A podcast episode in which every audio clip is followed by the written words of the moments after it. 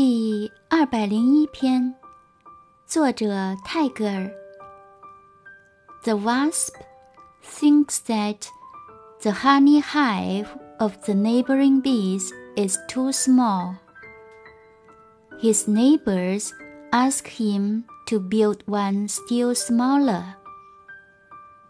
黄蜂认为邻蜂储蜜之巢太小，他的邻人要他去建筑一个更小的。